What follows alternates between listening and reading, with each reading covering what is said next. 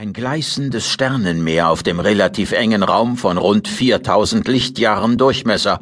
Das war die elliptische Satellitengalaxis M32, Eigenname Andromeda.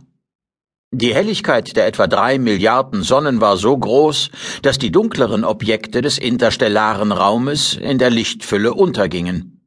Ausläufer des elliptischen Zwerges erreichten einen Durchmesser von bis zu 8000 Lichtjahren, die Dicke betrug 3800 Lichtjahre. Um die Augen der Besatzung zu schonen, ließ Mikrojon nur gefiltertes Licht durch. Ich habe eine Raumortung, meldete Mikro, der projizierte Avatar des Schiffes, der sich aus den Facetten all seiner Piloten zusammensetzte und seit Perirodans in Besitznahme des Raumers in Gestalt einer jungen Frau mit bassiger Stimme auftrat. Deshalb schlage ich vor, wir verlängern diesen Zwischenstopp. Perirodan musterte die Anzeigen. Einverstanden. Das Echo ist ungenau. Können wir näher heran? Ich rate davon ab. Einige Emissionen deuten auf Schlachtlichter hin. Eine Patrouille der Frequenzmonarchie in Androbeta?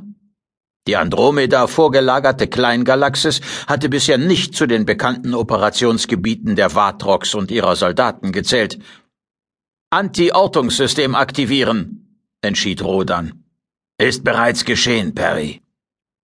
Rodan blickte sinnend auf die Holoprojektion. Je länger der Obelisk-Kraumer im Normalraum blieb, desto mehr Ortungsimpulse sammelten die Instrumente. Nach und nach erhielten so die fremden Schiffe deutlichere Konturen. Nach ungefähr zwei Minuten lag ein erstes, komplettes Muster vor. Es handelte sich tatsächlich um Schlachtlichter.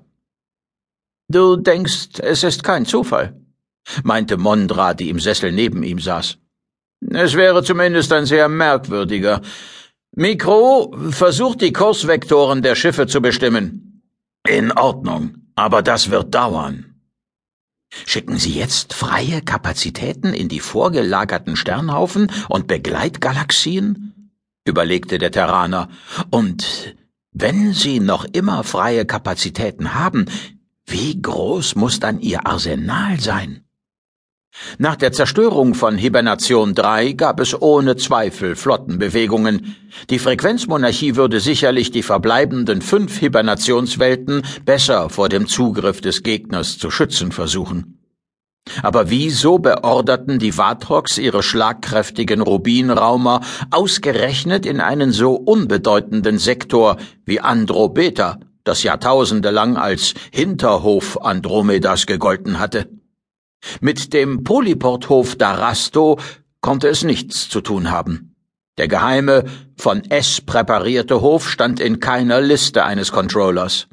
Selbst wenn er aktiviert wurde, zeigte einzig Rodans B-Controller seine Position an. Für den Rest des Universums existierte Darasto nicht.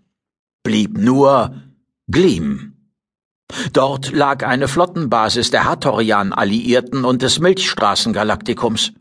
Und hoch über Gleam loderte der eine Million Kilometer durchmessende Feuerring des Situationstransmitters, der die Operationsbasis direkt mit dem Holoin Sonnenfünfeck verband und gewissermaßen die Verlängerung der Transmitterstrecke zur Milchstraße darstellte.